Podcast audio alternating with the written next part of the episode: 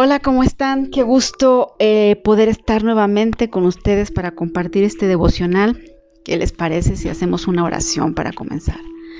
Padre, te damos muchas gracias, Señor. Gracias por este tiempo, gracias por la oportunidad de estar aquí. Gracias, Señor. En este momento pedimos, Espíritu Santo, que tu gracia, tu conocimiento, tu sabiduría, Señor, oh Dios, nos sea otorgada, Señor, para que podamos eh, entender tu palabra, Señor, y la podamos accionar. En nombre de Jesús, quédate con cada una de las mujeres que estará escuchando, Señor, y de verdad que sea eh, un cambio radical en nuestras vidas. En el nombre de Cristo Jesús, amén y amén. Muy bien, mujeres, pues el día de hoy quiero hablarte acerca de un tema y pues yo le he puesto por título Renunciando a la parálisis espiritual. ¿Cuántas veces mujeres no nos hemos sentido estancadas. Nos hemos sentido como que no avanzamos, como que en vez de avanzar retrocedemos, que tal vez estemos, estamos en lugares, ¿verdad?, en los que no deberíamos estar, que no nos sentimos libres, que nos sentimos atrapadas y que estás viviendo una vida para la cual, pues, lo cual tú no has sido diseñada. Y es cuando pues nos sentimos como que no hay movilidad. Precisamente eso es una parálisis. La parálisis tú, yo creo que este, lo has visto en personas que han estado con, no sé, parálisis facial, por ejemplo, que significa pues que no pueden mover una parte a lo mejor de su cara o toda la cara, o si tienen parálisis en sus manos, pues no pueden mover sus manos, las inhabilita para hacer ah, pues sí, actividades. Y si está, imagínate, paralítico de sus piernas, pues no pueden caminar, no pueden avanzar. Entonces son como que esa parálisis nos eh, pone en una condición de estar como sujetas, como estar ahí estancadas, ¿no? Sin avanzar sin poder dar pasos hacia adelante. Es precisamente de este tema que te quiero hablar, de poder eh, identificar eso, esa situación en nuestra vida y poder renunciar de una vez por todas a esta parálisis espiritual, pero obviamente siempre pidiéndole a nuestro Jesús, pidiéndole a Dios que es el que nos ayuda y el que nos libera y el que nos hace que seamos libres de toda esclavitud porque muchas veces no es fácil. Podemos estar en, situaciones en las que pues se nos dificulte, pero sin embargo el poder de Dios, mujer, puede liberarte. Pero para ello vamos a ver eh, y vamos a estar hablando eh, de una eh, parte de la palabra del Señor, por si quieres acompañarme a buscar, estaremos en Juan capítulo 5, el libro de Juan capítulo 5 y vamos a estar leyendo ahí. Quiero leerte este pasaje que yo creo que tú lo has escuchado. Dice la palabra del Señor. Después, Jesús regresó a Jerusalén para la celebración de uno de los días sagrados de los judíos. Dentro de la ciudad, cerca de la puerta de las ovejas, se encontraba el estanque de Bethesda, que tenía cinco pórticos cubiertos una multitud de enfermos, ciegos, cojos, paralíticos estaban tendidos en los pórticos. Uno de ellos era un hombre que hacía 38 años que estaba enfermo. Cuando Jesús lo vio, supo que hacía tanto que padecía la enfermedad y le preguntó, ¿te gustaría recuperar la salud? Es que no puedo, Señor, contestó el enfermo, porque no tengo a nadie que me meta en el estanque cuando se agita el agua. Siempre alguien me, eh, me gana, llega antes que yo y ellos son sanos, pero yo no. Y Jesús le dijo, ponte de pie, toma tu camilla y anda, y al instante el hombre quedó sano. Bueno, pues vamos a ir por partes. Aquí vemos esta escena en la que Jesús dice que regresó a Jerusalén para la celebración de uno de los días sagrados de los judíos, fíjate. ¿Cómo es que eh, Jesús fue a este lugar? Me imagino que no fue solo, iba con sus discípulos y eh, dentro de la ciudad, dice que cerca de la puerta de las ovejas, se encontraba este estanque, el estanque de Bethesda. ¿Pero qué es un estanque? Yo creo que tú sí has conocido un estanque. Yo sí he nadado en un estanque. El estanque es un lugar como una alberca en la que el agua pues está ahí, como su nombre lo dice, estancada, no hay movimiento de agua que esté fluyendo, ¿verdad? Sino que está ahí estancada. Yo me imagino que este estanque pues no, no tenía un olor así como que tan bonito, ¿verdad? Porque pues estar un agua estancada pues no, creo que no, no es tan, incluso no está tan limpia. ¿verdad? Uno se mete a lo mejor por las ganas de meterse cuando ve ese tipo de estanques, pero eh, en la palabra del Señor también eh, es muy importante que nosotros veamos los nombres, ¿verdad? De, lo que nosotros estamos estudiando. Por ejemplo, en este caso estamos viendo el estanque de Bethesda. Yo me di a la tarea de buscar qué significa Bethesda, por qué le pusieron así. Bueno, Bethesda, según algunos diccionarios bíblicos, en uno que encontré dice que significa casa de las olivas y en otro dice que es casa de la gracia o casa de misericordia. Entonces aquí vemos que Bethesda pues era un estanque al que muchos enfermos acudían. Aquí lo pudimos constatar porque nos dice que este, ahí había muchos enfermos, pero algo que no te comentaba es, no te comenté, perdón, es que dice aquí que tenía cinco pórticos cubiertos. O sea, tan importante era este lugar, ¿verdad? O sea, tan concurrido, pues, este, para recibir sanidad que, este, construyeron cinco pórticos. ¿Pero qué son pórticos? Los pórticos dice que estaban eh, elaborados, estaban hechos de columnas. Y estas columnas solamente tenían cubiertas, o sea, no tenían puertas, solamente estaban cubiertas como pues para proteger del sol, a lo mejor este, de la lluvia. Y pues ahí en esos pórticos pues se llenaba, se llenaba, nos dice que había una multitud de enfermos. Entonces, antes de llegar a donde estaban pues todos estos enfermos que dice que eran ciegos, cojos y paralíticos, pues vemos pues que, que, que este lugar se llenaba.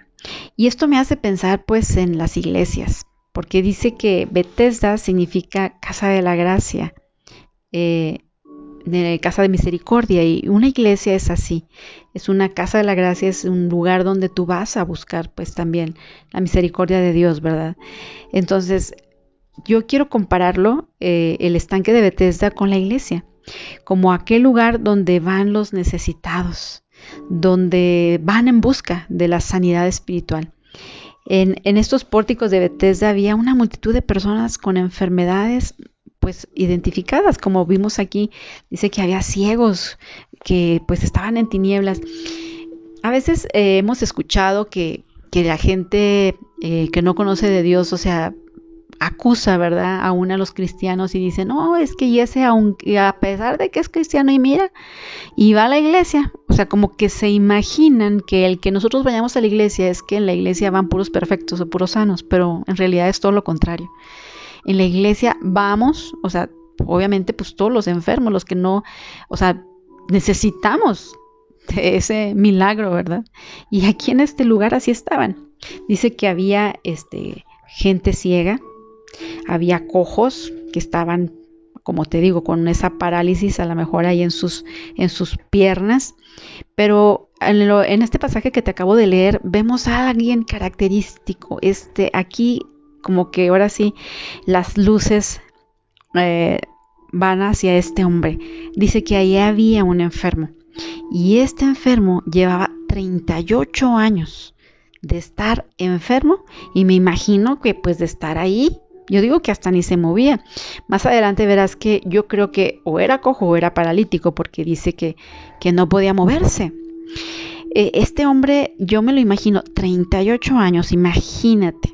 O sea, estar este, ahí como con, todos los enfermos, ¿no? Están esperando una oportunidad de que se moviera el agua. Hay otras versiones donde nos habla acerca de que venía un ángel, que bajaba un ángel y movía las aguas, y cuando movía las aguas, la gente que iba y, tocaba esas aguas, pues eran sanas.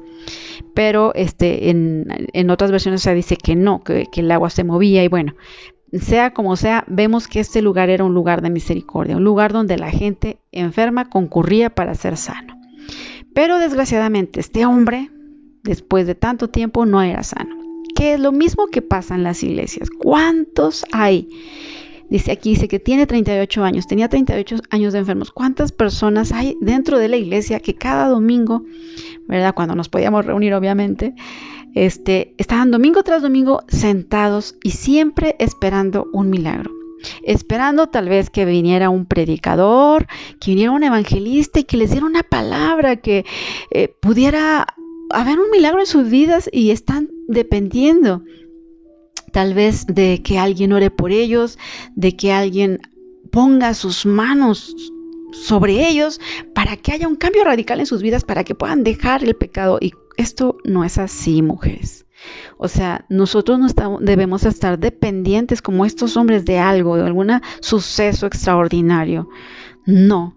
O sea, ellos así estaban estaban dependientes. Y esto, te digo, me hace pensar en la iglesia, me hace pensar cuántas personas eh, con esas parálisis, con ese tipo de parálisis obviamente espirituales, pues siguen en una iglesia por años, buscando siempre eh, pues poder eh, tener un milagro en sus vidas. Y si no lo tienen pues estar ahí pidiendo a otros verdad incluso ya es muy común ahorita ver muchísimos este portales eh, en, las, redes sociales donde casi te ruegan ay por favor y que oren por mí o sea que no está mal pero tú debes entender quién es quién es el que te da y quién es el que sana como aquí, ¿verdad?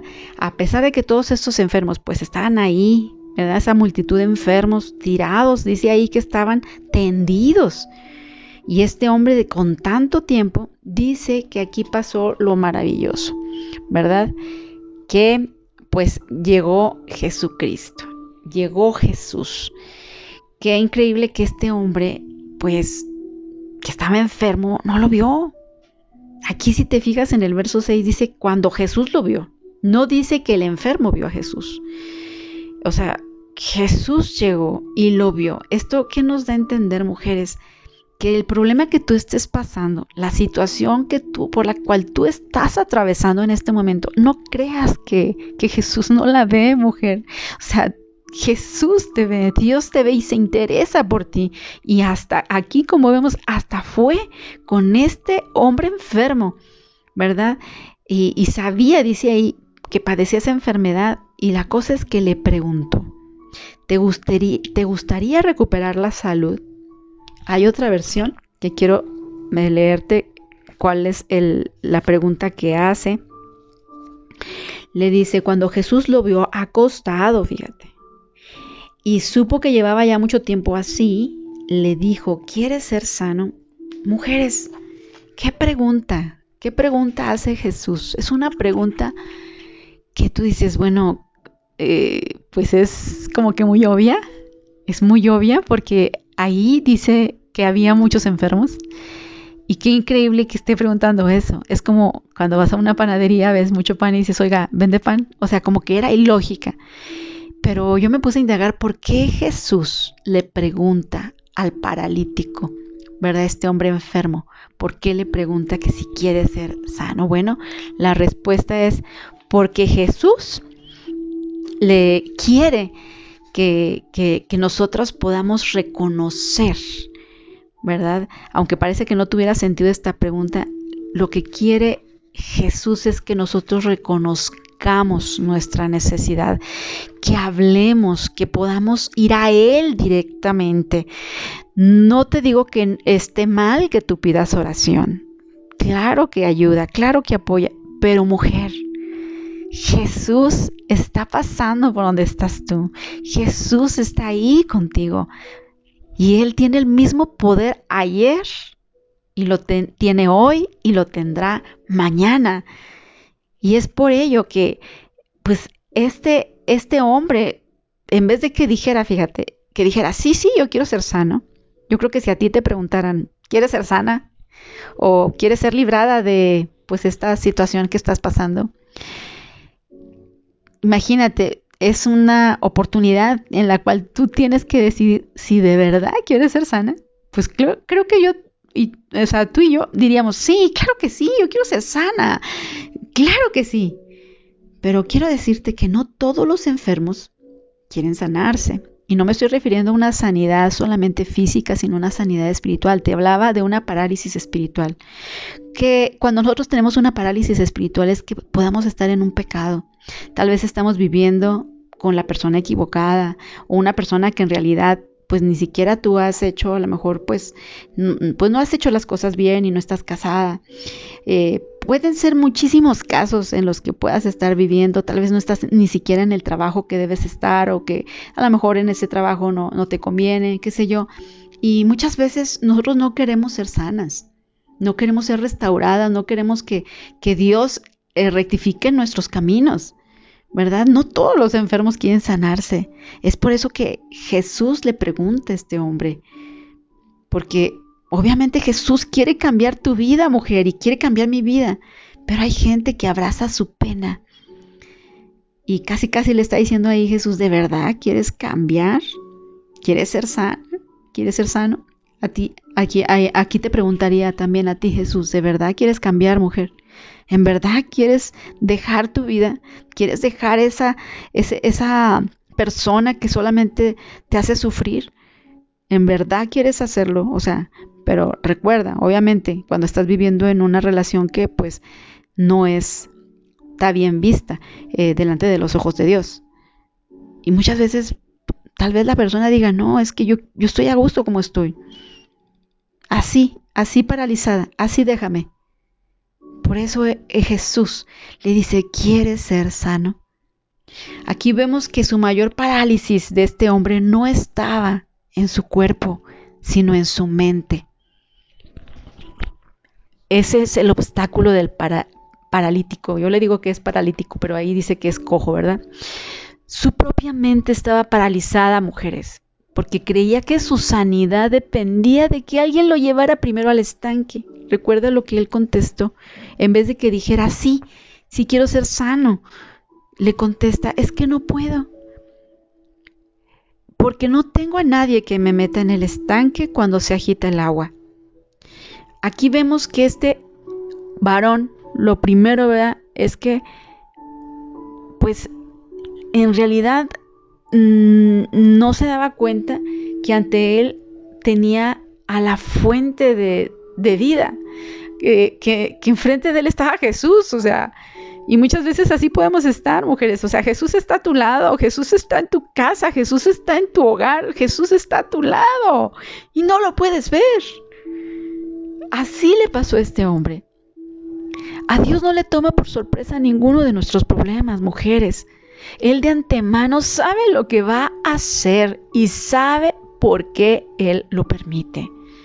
No obstante, mujeres, muchas veces nuestro problema es que no le creemos a Dios o no creemos que Él es suficiente, que Él es capaz para resolver nuestra situación, cualquiera que sea.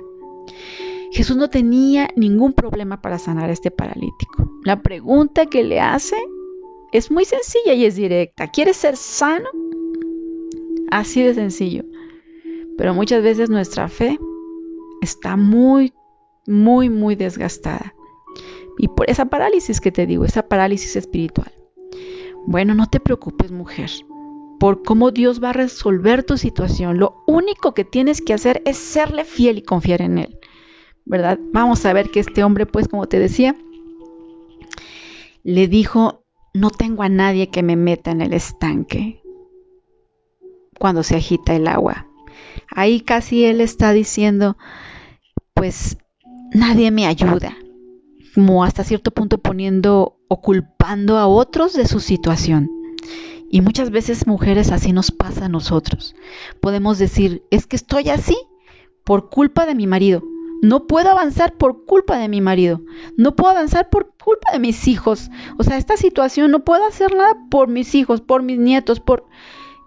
Y pueden ser así miles de cosas a las cuales o gente que nosotros les echemos la culpa por que mi trabajo es que por esto por lo otro y no es la de ay mujeres o sea tenemos que empezar a responsabilizarnos hacernos responsables de nuestras circunstancias entender reconocer en la situación en la que estamos y decirle al Señor sí Reconozco que estás aquí, Jesús, que yo no dependo de nadie más, que mi vida no depende de otras personas, sino que mi vida depende de ti.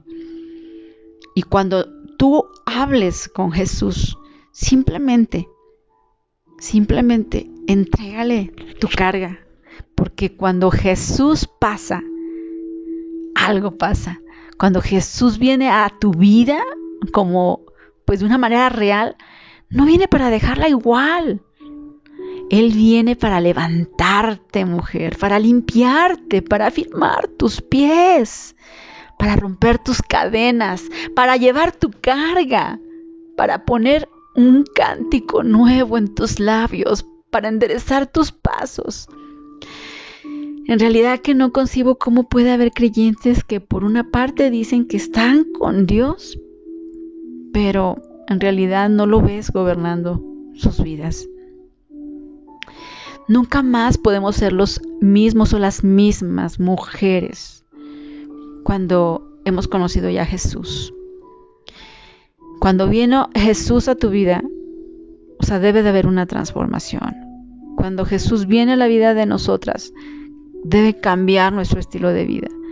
Y si tú te sientes estancada, te sientes paralizada y sientes que no puedes dejar esa situación, ponla en las manos del Señor. Y así como en esta ocasión Jesús simplemente dijo la palabra y dijo, ponte de pie, toma tu camilla y anda. Yo así te digo el día de hoy, mujer, porque es Jesús el que te dice el día de hoy a ti, mujer, ponte de pie. No sigas más en esa condición. No sigas más esclava. No sigas más paralizada. No sigas más con ese estancamiento espiritual. Ponte de pie. Toma tu camilla y anda. Y dice la palabra del Señor que al instante el hombre quedó sano. Enrolló su camilla y comenzó a caminar. El milagro sucedió. Así lo hará contigo, mujer. Pero sí depende mucho de que tú puedas responder a la pregunta que Jesús te hace el día de hoy. ¿Quieres ser sana? ¿Quieres cambiar tu vida realmente? contéstale ahí al Señor. ¿Qué te parece si oramos? Y en este momento le pedimos perdón al Señor. Si en realidad hemos vivido así, hemos estado en atrapadas en circunstancias que nosotras mismas tal vez hemos propiciado. Dile, Señor, perdóname. Si tú sabes que no estás donde deberías estar o que Él te hizo un llamado y tú no lo estás haciendo porque culpas a los demás, en esta hora, entrégale tu carga. Te estoy hablando de todas aquellas, a lo mejor parálisis, ¿verdad? Espirituales que puedas tener. Tal vez estás viviendo con una persona que no, que tú sabes o estás en una relación, ¿verdad? Estás en una relación que en vez de bendecirte, o sea, es una relación que te hace sufrir, que en realidad no era para ti. Entonces debes cortar eso, debes decir en esta hora, ¿quieres salir de ahí? ¿Quieres, como te pregunta Jesús, ¿quieres ser sana? ¿Quieres ser restaurada? ¿Quieres cambiar? ¿En realidad quieres? Ahí dile en tu corazón, sí Señor, yo quiero. Tú sabes que he sido débil. Perdóname, Señor. Pero el día de hoy, Señor, te entrego mi carga. Cualquier carga que tengas, mujer, entrégala. Padre, en esta hora, dile al Señor, mujer, Padre, yo renuncio a toda parálisis espiritual, mental, toda parálisis, Señor, que me ha tenido detenida, que me ha atado y que me ha tenido presa y que no me, ha, no me he, he, podido avanzar por esta situación. En esta hora te lo entrego, Señor. Te entrego todas mis cargas, a pesar de que sean tan difíciles, Señor. Sé que cuando tú pasas, que cuando tú vienes, Señor, cosas grandes suceden. Y hoy creo que estás frente a mí. Hoy creo que tú estás conmigo y que tú tienes el poder para sanarme, que tú tienes el poder para restaurar mi vida, que tú tienes el poder para cambiarla, para quitarme, Señor, de ese estancamiento, para quitarme, Señor, de esa esclavitud, Señor, y en esta hora te entrego mi situación, te entrego esto, Señor, porque yo quiero ser libre. Yo quiero ser libre espiritualmente, quiero servirte y no quiero, Señor, que ya esta esclavitud siga dominando mi vida. En el nombre de Jesús te entrego esta situación y te pido, Señor, que tomes, tomes mi mano, me levantes, Señor, con fuerza.